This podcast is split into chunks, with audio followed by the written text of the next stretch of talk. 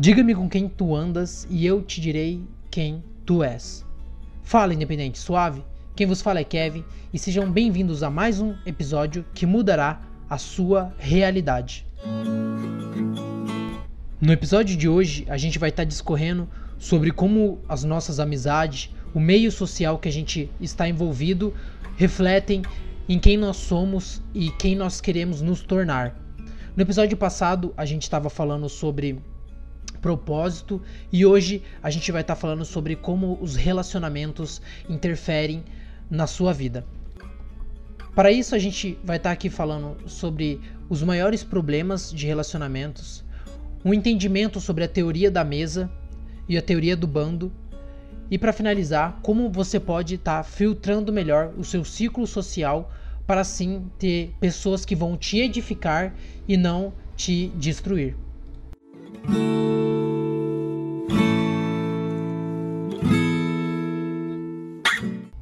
Então, para começar, vamos falar sobre a teoria do bando. E a teoria do bando é: leões andam com leões, águias andam com águias e jumentos andam com jumentos. Porém, hoje a gente consegue ver bastante leões, pessoas com garra, com inteligência, com talento, com evidências sociais de que podem ter uma proeminência naquilo que, que se investir se dá bem. Porém, esses leões andam com jumentos, andam com é, lebres, andam com pessoas que não são coerentes com aquilo que eles querem, com aquilo que eles podem fazer. E isso não é uma coisa ruim você uh, andar com alguém que não é do seu bando. Com certeza não. É muito é, bom a gente conseguir ter essa, esse entrosamento social com todas as, as pessoas, porque a gente aprende sempre com elas. Porém, existem certas certos tipos de amizade que vão acabar fazendo você é, não crescer a ponto de querer chegar a um auge muito grande. Vamos dar um exemplo. Você é um cara que tem uma habilidade exímia na arte de tocar violão. Porém, você anda com pessoas que estão focadas apenas em jogar videogame, ou apenas focadas em ir para uma baladinha ou para uma social, e, e, acaba não conseguindo falar, fazer você focar naquilo que você deve focar para ter um, um, mais, um maior êxito naquilo que você pode ter. Então você costuma andar com essas pessoas, e como nenhuma delas nenhuma, nenhum dos seus amigos, nenhum da sua família e ninguém nesse seu meio social te motivam a fazer esse, essa atividade que você tem uma proeminência, que você tem uma, uma maestria maior, você acaba deixando de canto e não fazendo, porque acha que, ah, se ninguém faz, por que eu deveria fazer? E você acaba perdendo sua autenticidade e começa a seguir a um viés, uma tendência, um fluxo, onde todas as outras pessoas fazem um determinado, uh, uma determinada atividade e você acaba seguindo elas, perdendo totalmente a sua originalidade e deixando a sua proeminência, a sua maestria e a sua habilidade de fazer algo uh, que poderia ser destacado na sociedade simplesmente de lado.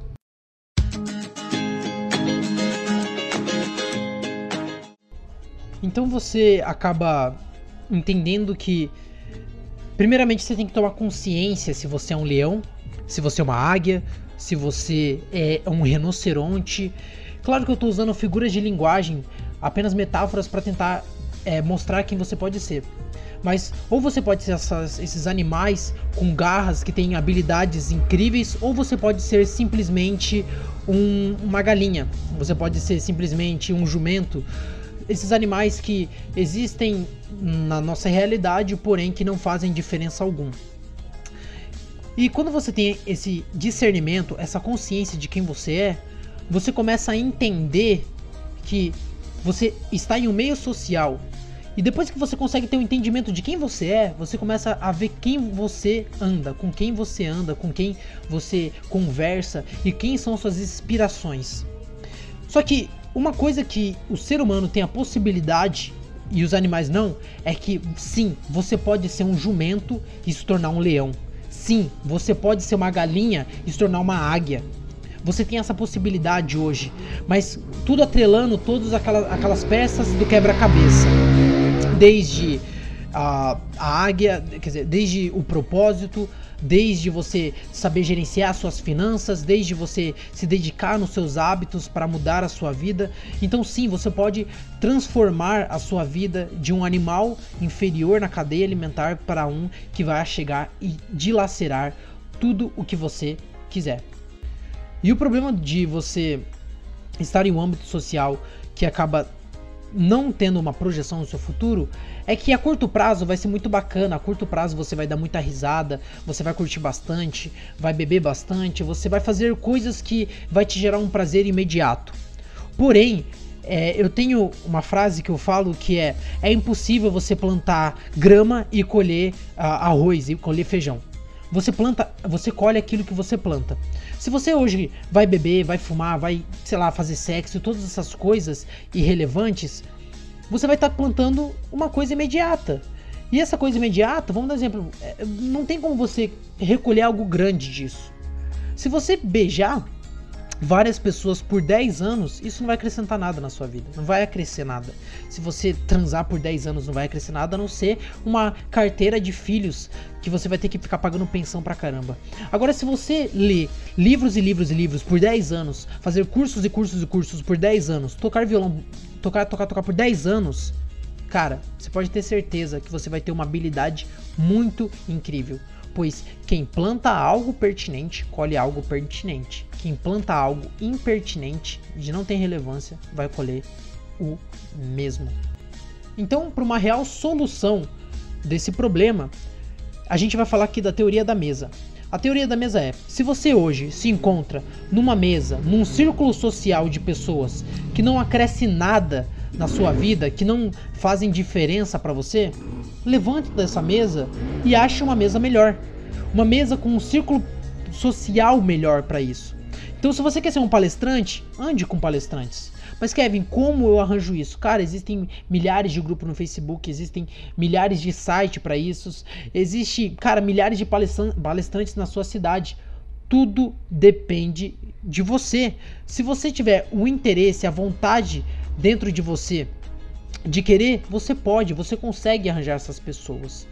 E se você chegar e começar a andar com palestrantes e eles não forem aquelas pessoas que você queria realmente andar, levante dessa mesa e vá a outra. Você é novo, você pode ir para diversas mesas e, andar nessas mesas para alcançar aquilo que você deseja.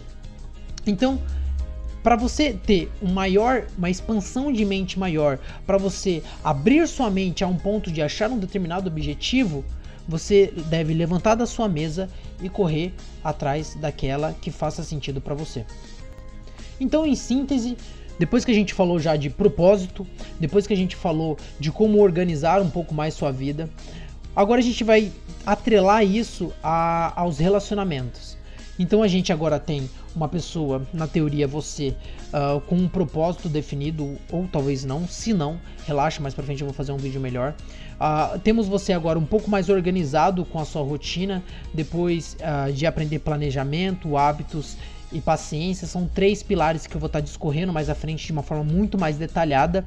E agora você sabe que os seus relacionamentos, as suas amizades determinam quem você vai se tornar.